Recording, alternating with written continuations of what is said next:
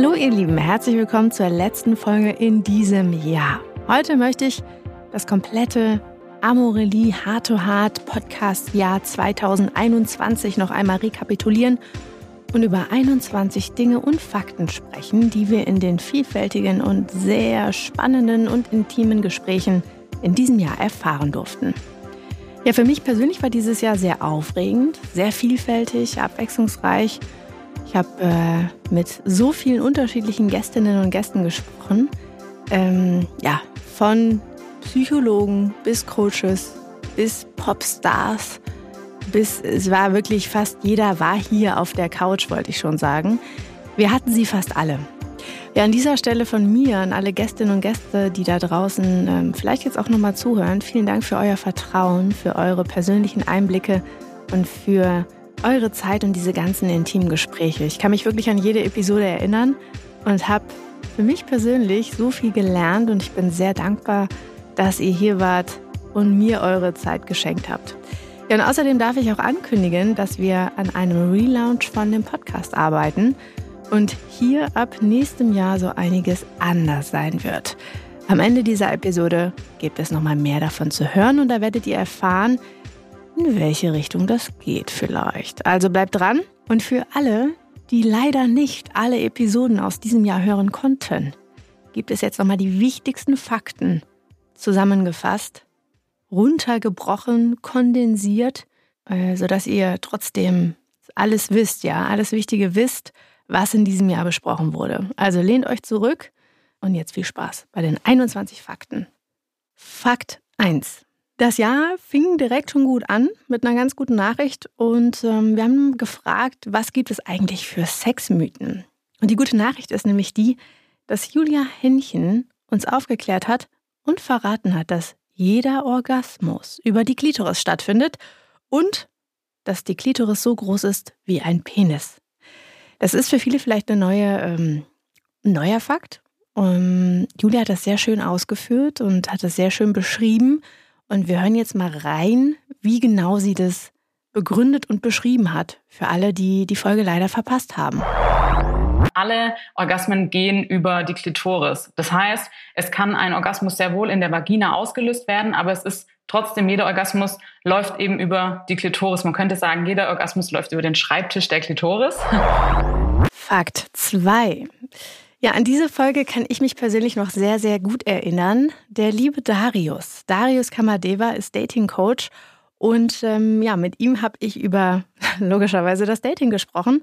Ich kann mich auf jeden Fall noch daran erinnern, dass ich ein bisschen zu spät zur Folge gekommen bin und Darius hier schon saß wie bei so einem Blind Date und auf mich gewartet hat. Und ich hatte ein unheimlich schlechtes Gewissen, dass ich zu spät gekommen bin. Aber ähm, wir haben das ganz gut hingekriegt und er hat sehr viel ja, über das Dating gesprochen, über seine persönlichen Erfahrungen und ähm, vor allen Dingen, worauf es ankommt. Ähm, sich nicht verstellen, offen kommunizieren, offene Wünsche ansprechen, Bedürfnisse ansprechen. Und er hat auch so ein paar Kniffs und Tricks mitgegeben. Also wie man sich zum Beispiel auch mental auf ein Dating einstellen kann. Und ähm, noch mehr. Deswegen, wenn ihr nochmal die volle Folge hören wollt, um erfolgreich ins nächste Datingjahr zu starten, tut das sehr gerne. Ihr kriegt jetzt hier erstmal den Fakt Nummer zwei.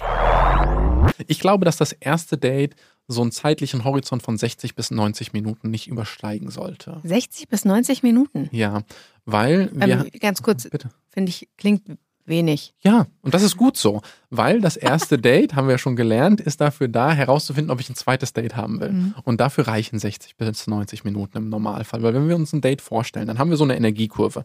Am Anfang des Dates sind wir beide aufgeregt im Optimalfall, ist alles so ein bisschen, uh, was passiert denn jetzt?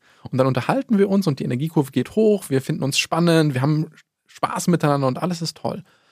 Aber irgendwann, wann auch immer das ist, kommt der Zeitpunkt, wo es reicht.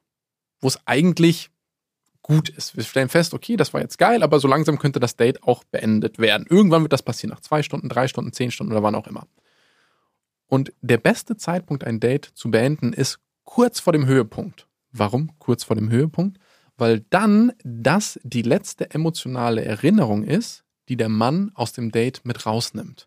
Mal angenommen, das Date ist zwei Stunden lang wundervoll und großartig und die letzten 15 Minuten sind sterbenslangweilig dann wird er natürlich diese 15 Minuten viel präsenter in seiner emotionalen Erinnerung haben als die zwei Stunden davor. Anderthalb Stunden? Das ist eine begrenzte Zeit. Und ich bin sehr froh, dass ich es dann damals doch noch einigermaßen pünktlich zum Date geschafft habe mit Darius Kamadeva und ich ähm, mit ihm dann fast eine volle Stunde sprechen durfte. Ja, für alle, wie gesagt, die das noch nicht wussten, probiert es mal aus. Das ist unheimlich gut, unheimlich hilfreich. Dann hat man nämlich so einen Rahmen und ähm, hat nicht so eine Erwartung an das Date. Und damit ihr da draußen überhaupt in den Genuss kommt zu daten, hat uns der liebe Darius auch noch verraten, wie eigentlich das perfekte Dating-Profil aussieht. Was sind die drei Must-Haves bei einem perfekten Tinder-Profil? Ein gescheites Foto für Männer, wo sie nicht oben ohne sind, sondern tatsächlich äh, sympathisch aussehen. Dann eine Überschrift, die auch beschreibt, was man möchte und nicht nur, was man nicht möchte. Also es gibt ja diese klassischen lebe dein Leben, sei glücklich Formulierungen, die man auf Instagram zu häufig sieht. Die lieber nicht, das ist ein bisschen zu unpersönlich. Und die dritte Sache, die man bei einem Tinder-Profil haben sollte, ist auch ein kleines bisschen Humor. Ja, wer hätte das gesagt? Wichtig ist ein aussagekräftiges Foto. Man sollte nicht zu sehr übertreiben und ähm, damit die Enttäuschung hinterher nicht dann zu groß ist bei dem anderen. Und vor allen Dingen auch mit einer ganz kurzen, ehrlichen Beschreibung einmal einen kleinen Sneak Peek geben in die Interessen und Hobbys, die man so hat. Dann hat man auch direkt einen ganz guten Aufhänger für das Datinggespräch. Mit der nächsten Gästin geht's weiter. Und zwar habe ich mit der Hautärztin Dr. Alice Martin über Geschlechtskrankheiten gesprochen. Ich weiß nicht, wie es euch gegangen ist nach dieser Folge. Ich fand es auf jeden Fall sehr, ähm, naja, sagen wir mal, bereichernd, weil wir nämlich nicht nur über Geschlechtskrankheiten gesprochen haben, sondern auch über die Intimpflege und die Intimrasur. Hört mal selbst rein. Und hier gibt es erstmal einen Einblick zur Frage, wie viel Waschen tatsächlich gut ist. In diesem Fall heißt es tatsächlich weniger ist mehr, deswegen achtet auf jeden Fall darauf.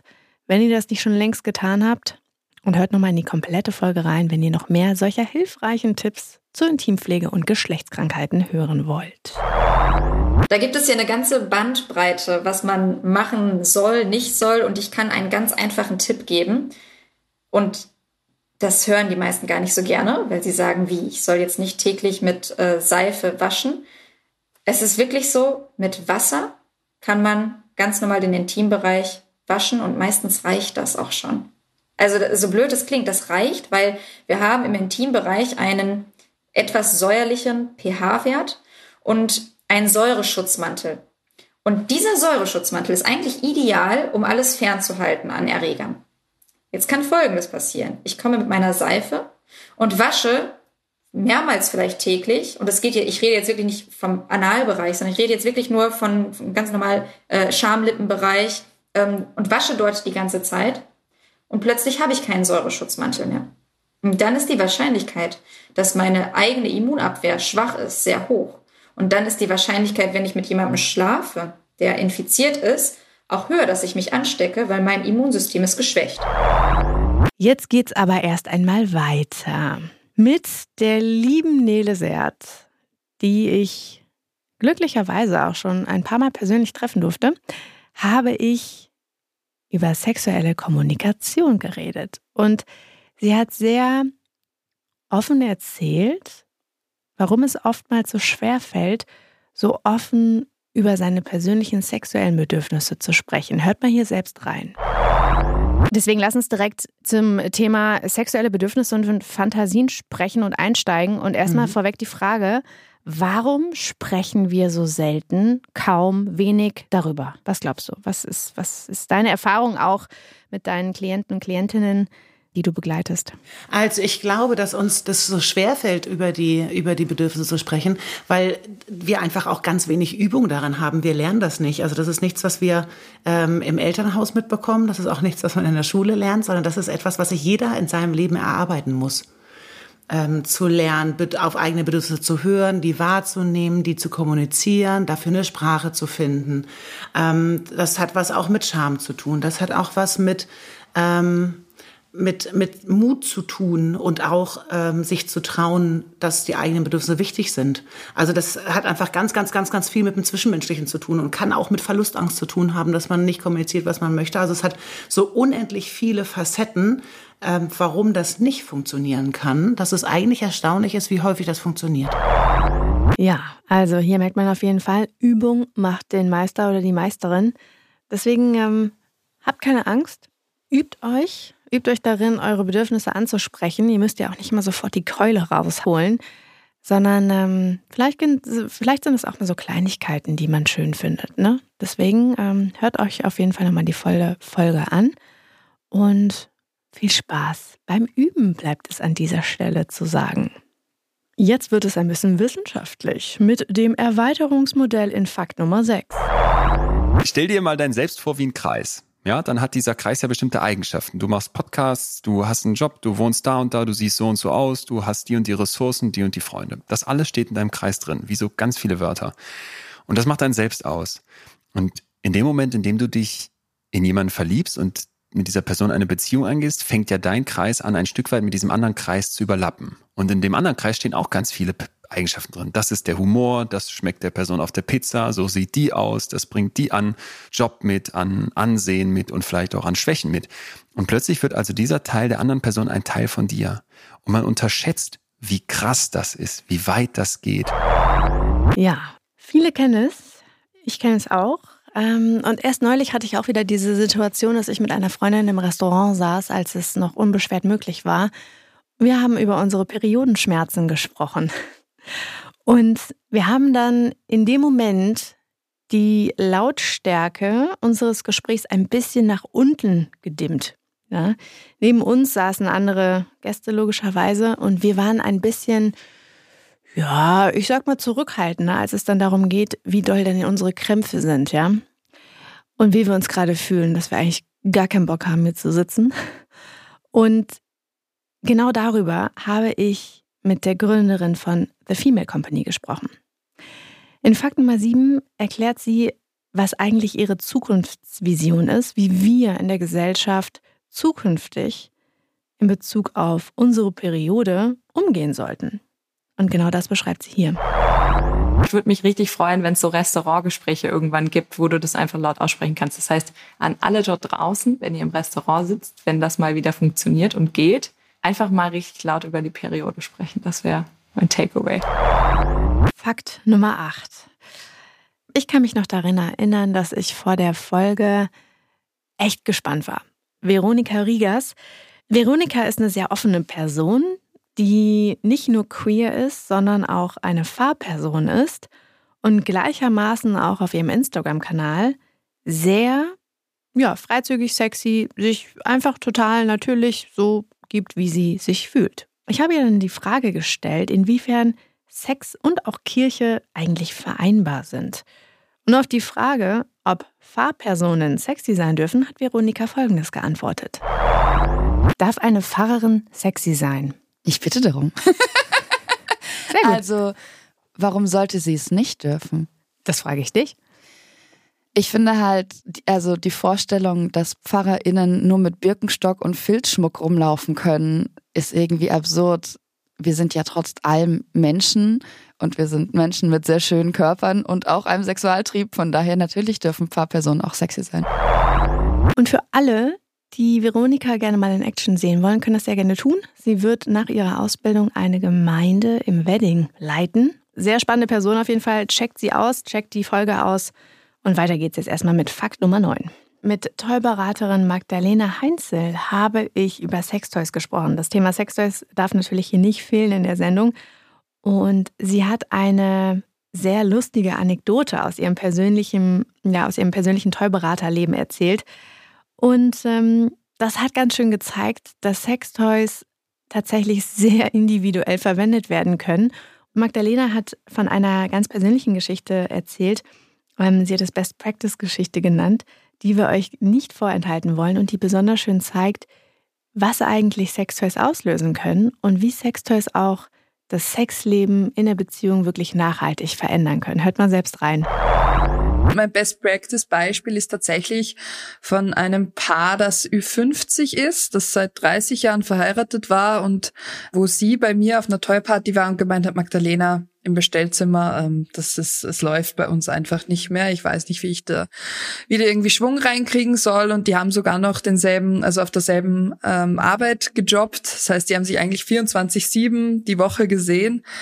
Und sie hat ähm, mein, also meine Vorstellung des Vibro-Eis, des Inkos, so cool gefunden und hat sich gedacht, sie checkt sich das jetzt, weil sie wollte das unbedingt ausprobieren, weil einmal in der Woche haben sie in der Firma Teamsitzung und da muss sie Protokoll schreiben. Und sie fand die Idee so genial, dass ihr Partner, ohne dass die anderen das wissen, äh, mit der Fernbedienung sozusagen steuert. Und ich habe ihr gesagt, wenn sie das tatsächlich ausprobiert, dann möchte ich unbedingt einen Erfahrungsbericht. Und so ist es passiert. Sie hat mich dann angerufen ein paar Wochen später und hat gemeint, dass es äh, total ähm, wunderbar war, dass sie so froh ist, dass sie an dem Abend da war.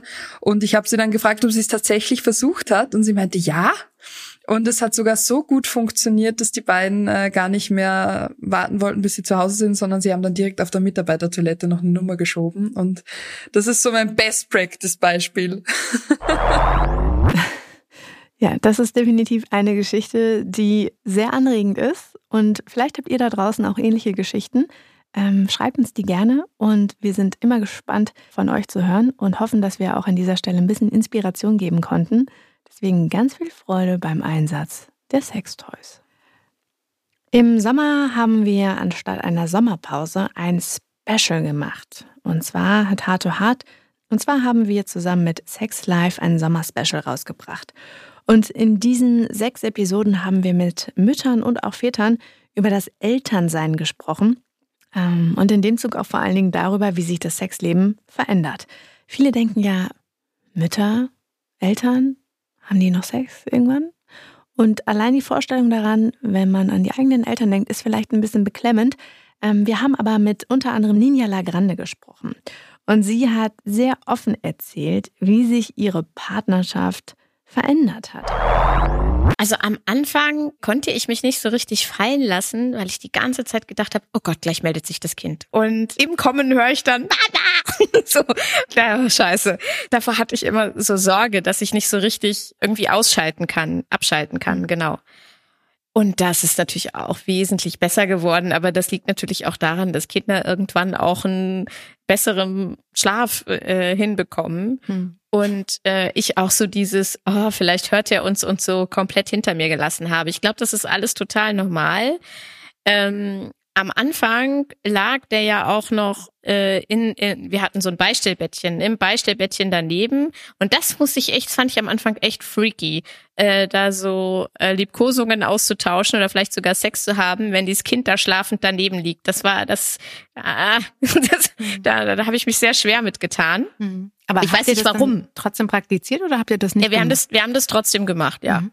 Aber also da ist auch nie ist ganz nicht aufgewacht oder irgendwas oder hat äh, komisch geguckt oder so. Ähm, aber seitdem der auch in seinem eigenen Zimmer schläft und auch gut schläft, kann ich mich wesentlich besser fallen lassen, auf jeden Fall.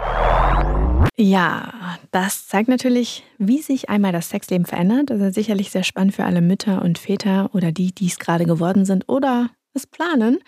Ähm, ihr müsst keine Angst davor haben. Und auch geplante Sexdates die man ja zwangsweise mit Kindern irgendwie hat, weil man alles ein bisschen mehr planen muss, können definitiv auch noch romantisch sein. Also habt keine Angst davor, hört euch diese Folge nochmal an und auch gerne die ganzen sechs Special-Folgen dazu.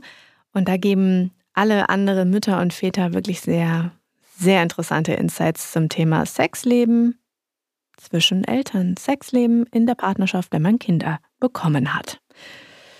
Ich habe auch mit der nächsten Gästin über das Muttersein gesprochen. Und zwar mit Toya Diebel, die nicht nur Mutter ist, wenn das nicht schon genug wäre, sondern sie ist auch Geschäftsführerin und Partnerin. Und all das bringt sie irgendwie unter einen Hut.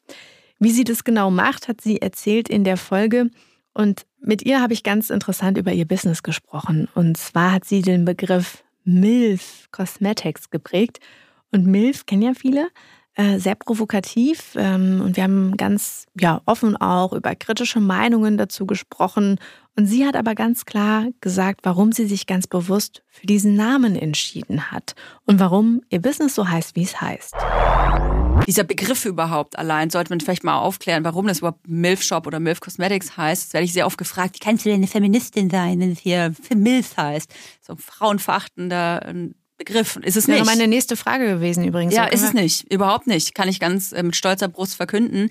Natürlich kommt der Begriff aus dem Pornobereich. Das ist ein Begriff, den Männer benutzen, um Frauen zu bewerten. Natürlich, die müssen dann meistens so eine in den Augen dieser Männer irgendwie eine Cougar-Mom sein, die aber noch bumsbar ist, ne? Das entscheidet aber der Mann, ob das ein Milf ist oder nicht. Oder ob das einfach eine Frau ist, die nicht bumsbar ist.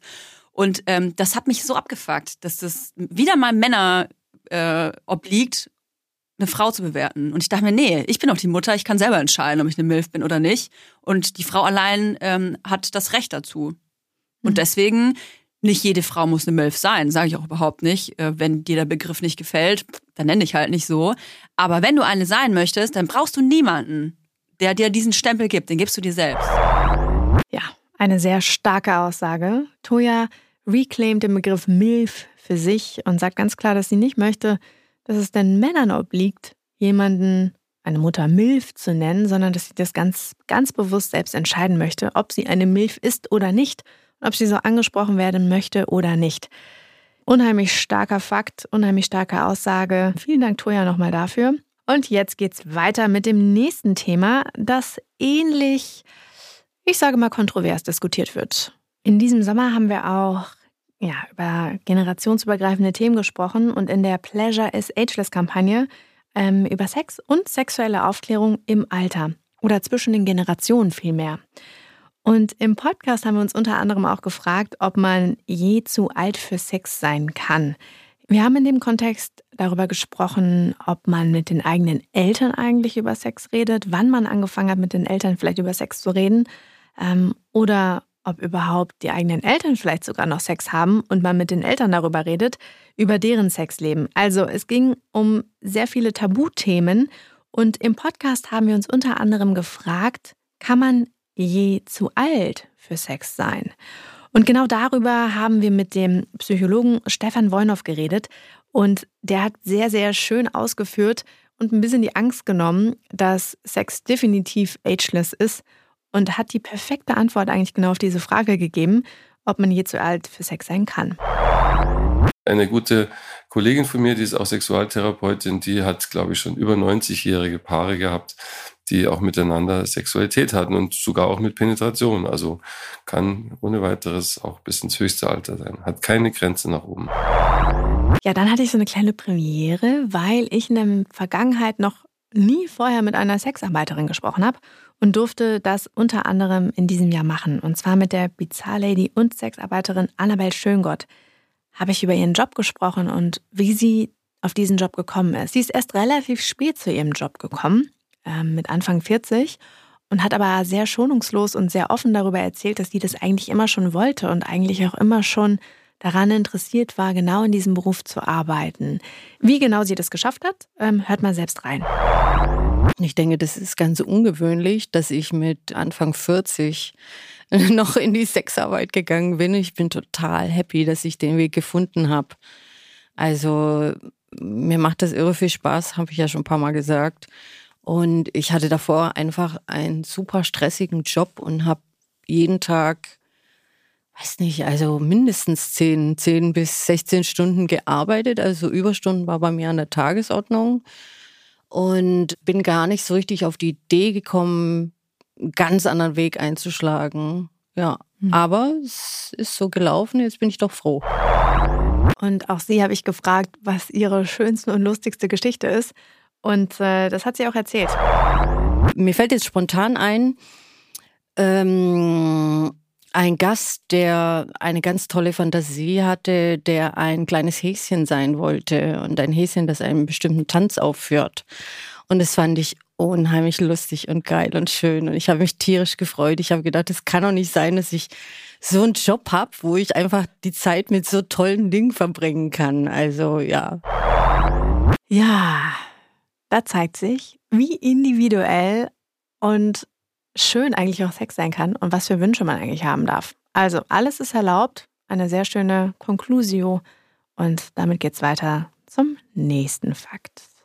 Ein weiteres, ja, ich nenne es mal großes Thema war in diesem Jahr Männlichkeit. In einigen Folgen haben wir uns genau mit diesem Thema auseinandergesetzt und ich habe mit drei GesprächspartnerInnen darüber gesprochen, was eigentlich Männlichkeit ist, was Männlichkeit vielleicht nicht ist, was Männlichkeit alles sein kann. Und unter anderem von Katja Lewina habe ich gelernt, wie ein Mann ein Mann wird. Sie hat ihr neues Buch mitgebracht und hat eben genau darin beschrieben, wie ein Mann ein Mann wird und wie Männlichkeit entsteht. Naja, du, wie ein Mann zum Mann wird. das ist, das ist eine große Frage, die ich natürlich trotzdem überhaupt nicht beantworten kann. Also ich, das muss tatsächlich jeder für sich selber entscheiden, an welcher Stelle er ein Mann ist und ob er überhaupt ein Mann sein möchte. Ähm, letzten Endes, ähm, ja, ist es, ist es ja so etwas wie eine persönliche Entscheidung. Also ich fühle mich als Mann und dann bin ich einer. Aber das, was wir mit Männlichkeit in Verbindung bringen, also diese ganzen ähm, ja fast schon Stereotypen, Ideen von, ah, das ist dieses Harte, es ist das Aktive, es ist das Aggressive. Ähm, das sind alles Vorstellungen, die sehr, sehr patriarchal geprägt sind. Also wir haben dieses, dieses, ne, diesen, diesen harten Typ auf der einen Seite und wir haben die weiche, rezeptive Frau auf der anderen Seite. Und ähm, das sind aber eigentlich ja alles Elemente, die wir alle in uns vereinen. Also ähm, ein Mann kann auch sehr wohl sehr weich und rezeptiv sein. Ähm, die Frage ist einfach, wie viel lasse ich davon zu? Also wie viel lasse ich auch an, als Frau zum Beispiel an männlichen, traditionell sozusagen stereotyp männlichen Anteilen in mir zu? Ich, ich habe die ganz genauso. Ja, und daran anschließend haben wir darüber geredet, welche Beziehung der Mann eigentlich zu seinem Penis hat. Und wie Männlichkeitsbilder eigentlich die Sexualität prägen. Und zwar konnte ich dazu mit Michael Stenz sprechen, der auch sein Buch mitgebracht hat und der sehr offen erklärt hat, wie Männer ihre Sexualität vor allen Dingen verbessern können oder sagen wir verändern können oder anreichern können. Und ähm, er hat sehr auch praktische Tipps mit an die Hand gegeben, also für alle Hörer insbesondere sehr aufschlussreich. Und häufig ist halt gerade Sex, Sexualität die Königsdisziplin, wo eben doch noch die alten Macho-Mythen im Kopf sind. So nach dem Motto, ja, Männer wollen immer, können immer, es muss immer um Geschlechtsverkehr gehen und ein Orgasmus sowieso dabei sein. Am besten beide und am besten noch gleichzeitig. Und das ist eben auch in den modernen Männern drinne. Ja, und wenn die das realisieren, ah wow, das ist schon mal gut, aber damit ist es noch lange nicht verändert, weil das braucht körperliche Erfahrung. Es braucht eben die Erlebnisse, Sex auch mal ohne Orgasmus zu haben oder Sex mal ohne Verkehr zu haben und trotzdem total befriedigt rauszugehen. Ohne diese Erfahrung können wir äh, gut gemeinte Bücher schreiben, äh, Seminare halten. Die Männer müssen es erleben und zwar mehrfach und wiederholt. Und als wäre das nicht schon genug, habe ich Anfang des Jahres mit Annel gesprochen. Und mit Annel habe ich genau darüber geredet, wie er sich die männliche Sexualität in Zukunft vorstellt. Ich kann mich daran erinnern, dass Annel hier saß und er sehr offen gesagt hat, dass er so ein richtig klassisches, proletisches Männlichkeits-Sexleben früher geführt hat. Und dann irgendwann angefangen hat, genau darüber nachzudenken, ob das eigentlich die Form und die Art von Sex ist, die er ausleben möchte. Obviously nicht. Und das hat ihn dazu angeregt, über sein persönliches Sexleben nachzudenken. Und er hat auch damit angefangen, ähm, ja, andere Freunde oder eben auch viele Menschen in seinem Umfeld zu, in Anführungszeichen, bekehren und dazu anzuregen, genau darüber nachzudenken. Unheimlich inspirierend und es lohnt sich sicherlich, vor allen Dingen für die Männer und aber auch natürlich für alle Frauen, einmal hier reinzuhören. Dass es auf jeden Fall keine Schwäche ist, Unsicherheiten zuzugeben, sondern eher eine Stärke als Stärke definiert werden sollte und dass es okay ist, nicht ganze Zeit halbe Stunde penetrativ zu kommen, sondern es okay ist, dass man selbst mit, mit schönen Küssen und Oralsex einen extrem schönen Abend haben kann. Und ähm, ich würde mir einfach wünschen, dass, dass Männer zugeben, zugeben, dass nicht alles immer so machbar ist, sondern dass es im Gespräch gemeinsam irgendwie machbar sein sollte. Und das, glaube ich, das viel Wichtigere ist. Mit der Sexcoach und Bodyworkerin Iva Samina habe ich logischerweise über Sex gesprochen. Und wir haben sehr offen darüber geredet, wie man den Sex ja, in der Beziehung anders gestalten kann, ein bisschen ähm, verbessern kann, abwechslungsreicher machen kann. Und sie hat ganz offen gesagt, dass oftmals es einen Fehler gibt in der Vorstellung, wie man Sex haben sollte. Und worin dieser Fehler liegt, hört ihr jetzt in Fakt 18. Und ich behaupte auch, dass die meisten Menschen tatsächlich Sex eher konsumieren. Konsumieren wie eine Kippe, konsumieren wie einen Kaffee, konsumieren wie Fernsehschauen, konsumieren vielleicht wie eine billige Droge und so weiter. Und die wenigsten ähm, lassen sich wirklich Zeit. Die wenigsten erlauben sich mal die Komfortzone zu verlassen und zu experimentieren mit Dingen, eben wie ich schon gesagt habe, wie Langsamkeit. Die meisten Menschen sind nicht wirklich präsent. Ja, das ist schon viele, wenn sie sich anfangen zu küssen, machen sie die Augen zu und beide driften oftmals ab ins Dreamland oder in irgendwelche Fantasien. Das gleiche auch, wenn sie Sex haben. Ja, also sie vereinen sich mit einem Menschen, die Genitalien sind ineinander gestöpselt Beide schließen die Augen und driften weg in ihr Dreamland oder in irgendwelche Gedanken, manchmal sogar auch sowas, eure Einkaufsliste, Kinder noch abholen oder in irgendwelche Fantasien, anstatt bei sich zu sein und sich bewusst mit dem Gegenüber zu verbinden. Mit Iva habe ich eine Doppelfolge aufgenommen und sie hat im äh, Weiteren auch verraten, wie man in einer langen Partnerschaft das Sexleben auch wieder so ein bisschen abwechslungsreicher gestalten kann. Und da hat sie auch einen ganz konkreten Tipp gegeben. Sie gibt ja auch sehr viele Workshops ähm, und sehr viele Seminare und hat da auch unheimlich viel Praxiserfahrung durch ganz viele Menschen bekommen, die zu ihr gehen und genau dieses Problem haben. Und oftmals sind es nämlich genau die Menschen, die lange in Beziehungen sind, die ihren Partner, ihre Partnerin unheimlich toll finden, aber die merken, dass irgendwann nach ein paar Jahren das Sexleben eben eingeschlafen ist. Und für alle, die jetzt nicht unbedingt ein Seminar oder ein Coaching direkt bei Eva buchen wollen, können einfach mit diesem interessanten Tipp ganz fast von alleine ihr Sexleben zumindest ein bisschen abwechslungsreicher gestalten. Ich finde es ja tatsächlich auch immer total schön und das lege ich auch immer ganz vielen Menschen, die zu mir kommen, ans Herz, ähm, sich zu verabreden für Sex. Und ich weiß, viele sagen, was, verabreden für Sex ist ja voll unromantisch, sowas muss doch spontan geschehen.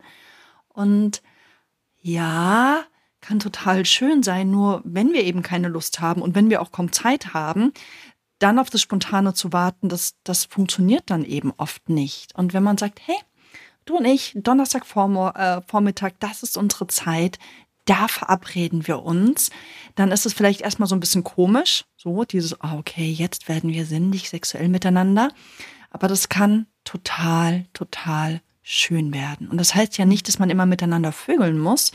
Man kann ja auch sich gegenseitig massieren oder einfach nackt kuscheln oder was auch immer machen. Ich glaube, das ist so der erste Weg. Ja, zum Ende des Jahres durfte ich mit einer Gästin sprechen, auf die ich mich persönlich total gefreut habe. Ich habe mich natürlich auf alle Gäste und Gästinnen gefreut, aber ähm, auf sie ganz besonders, weil ich habe vorher einen Artikel gelesen über Intimität. Und irgendwie hat mich zu dieser Zeit das Thema gar nicht so richtig losgelassen. Und glücklicherweise hat es sich so gefügt, dass ich mit Ann-Marleen Henning über genau dieses Thema sprechen durfte, über Intimität. Und Ann-Marleen als Diplompsychologin ist da äh, definitiv die richtige Person gewesen und hat sehr viele auch persönliche Einblicke gegeben, was Intimität eigentlich ist. Und was da deutlich geworden ist, ist, dass Intimität oftmals mit Sex gleichgesetzt wird.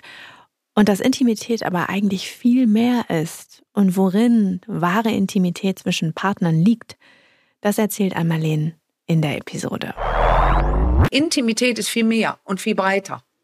Also auf Englisch, äh, ich glaube nämlich auf, auf Deutsch denken alle, Intimität ist im Bett. Ist es ja nicht nur, aber das englische Wort Intimacy, da, da, das ist, da kommen auch die Theorien her, nach denen ich arbeite, nämlich von dem ähm, bekannten Paartherapeuten David Schnarch, der leider verstorben ist vor einem Jahr, seine Theorien zu Intimität. Und da ist es beschrieben wie ein Kontakt zwischen äh, zwei Menschen, wo man sagen könnte, die Hirne begegnen sich. Also eine wirkliche, wahre Begegnung, die auch im Hirn was macht und mit den Zellen und mit den Neurotransmittern und, und, und. Eine wahre Begegnung, wo man den anderen, die andere Person in Wahrheit wirklich so sehen darf, wie sie ist. Mit mhm. Ängsten, mit Ecken und Kanten, mit, mit allem, aber auch mit Glück und mit Hingabe und so weiter. Und deswegen kann Intimität auch beim Sex entstehen.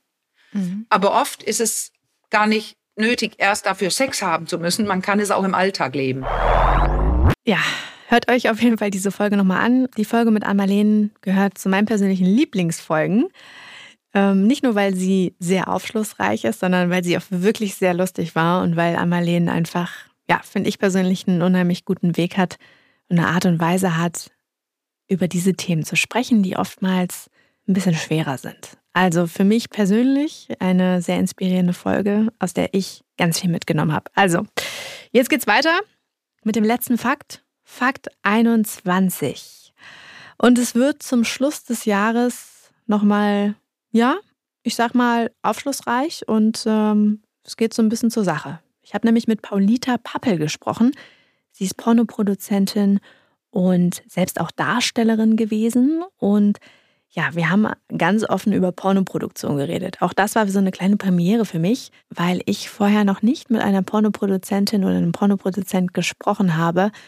Und was ich total schön fand, war, dass Paulita hier saß und ja, wir haben so offen darüber geredet, als würden wir über den neuesten äh, James Bond-Film reden, als würden wir über irgendwelche Modetrends oder irgendwas sprechen, als würden wir einfach über ganz normale Themen reden. Und das fand ich persönlich so, so schön, zu erfahren, wie Pornos eigentlich auch sein können und wie Pornos, zumindest die Pornos, die Paulita dreht, äh, was die eigentlich ausmachen. Paulita erklärt uns genau, wie ein Pornodreh aussieht, also hört mal selbst rein, wenn ihr selbst noch nicht auf einem wart. Jetzt kommt der Dreh, jetzt heißt es Action, jetzt geht's los. Wie sieht das dann aus? Also bei uns ist es so, wir haben eben nicht, also wir skripten jetzt nicht die genaue Position und die Reihenfolge. Also wir sagen nicht, okay, dann stellst du dich da hin und dann kommst du von links und du kommst von rechts und dann hm, ne, drehst du dich um. Und das ist bei uns nicht so. Also wir besprechen eben diesen generellen Rahmen, so von was sind, wo sind Hard Limits im Sinne von ne, Sachen, die ich nicht möchte und so weiter.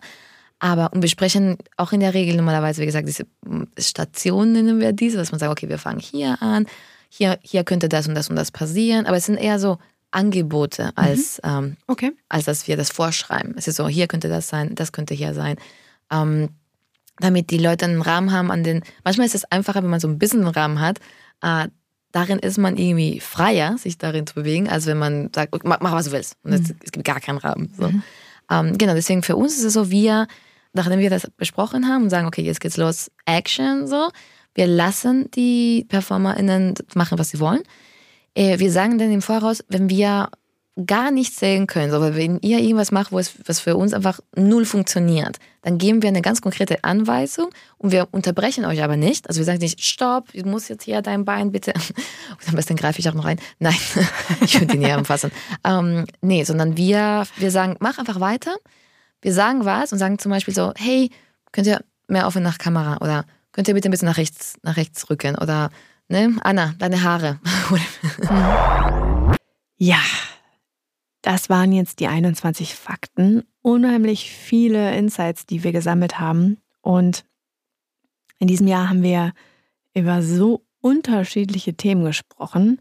Ich glaube, rückblickend waren die Themen noch nie so unterschiedlich innerhalb von einem Jahr. Ja, wir haben über Körper gesprochen, über Sexmythen, Datingregeln, besseren Sex, ähm, abwechslungsreicheren Sex in der Partnerschaft, Männlichkeit, äh, Sex in der Elternschaft. Und was mir dabei aber vor allem auffällt, ist der offene Umgang mit diesen ganz unterschiedlichen Themen und auch Fragen. Und wir alle wollen immer noch so viel mehr wissen und so viel mehr lernen. Und ich hoffe, dass ihr da draußen ein paar Antworten auf eure Fragen finden konntet.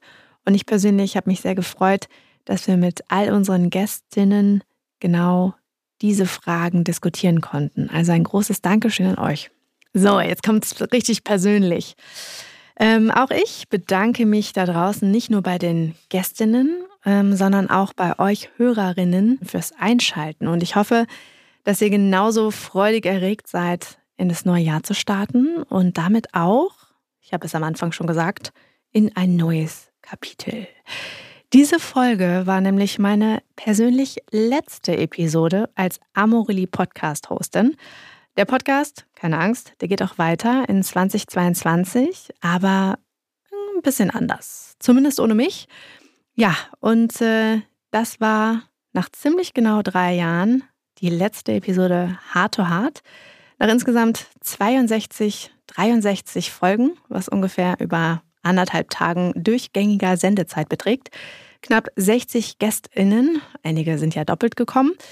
Ähm, ja, wir haben äh, einmal den Einstieg in die iTunes-Charts gefeiert. Äh, ganz am Anfang, daran kann ich mich erinnern. Wir haben eine Live-Podcast-Folge gehabt, ansonsten ganz viele Remote-Folgen. Ähm, und ich habe sicherlich über tausendmal das Wort Sex gesagt und über wahrscheinlich insgesamt rund 2000 Fragen gestellt, mich unendlich viele Male verhaspelt. Gruß an Micha und Julian. Und äh, ganz oft den Faden verloren. Und ich habe mich 62 Mal verabschiedet. Und bevor ich das ein letztes Mal tue, vielen Dank euch HörerInnen da draußen. Ja, ohne euch wären die letzten drei Jahre nur halb so schön gewesen und keiner hätte gehört, worüber wir hier eigentlich die ganze Zeit reden. Und ohne euch hätte es dieses Format gar nicht und schon gar nicht so lange gegeben. Also vielen Dank für euer Vertrauen, äh, danke für die Nachrichten, danke für eure Treue und vor allen Dingen auch ein ganz besonderer Dank gilt dem gesamten Team hinter dem Podcast, die alles koordinieren und auch immer schneiden. Und vor allen Dingen auch ähm, einer Person, mit der ich ganz am Anfang das Format entwickelt habe. Danke, Valentina. Wir sehen uns auf jeden Fall bei den nächsten All-Stars Awards. Ich werde nicht komplett aus der Podcast-Welt verschwinden. Wer Interesse hat und gerne mehr darüber erfahren möchte oder einfach noch Kommentare loswerden möchte, kann das natürlich nach wie vor immer noch sehr gerne tun und am Podcast at amoreli.com schreiben. Ich wünsche euch im nächsten Jahr viele weitere unterhaltsame Folgen mit Amorelie. Bleibt Amorelie treu. Noch wichtiger, bleibt euch treu und vor allem bleibt alle gesund. Und für mich heißt es jetzt ein letztes Mal alles Liebe, eure Lina.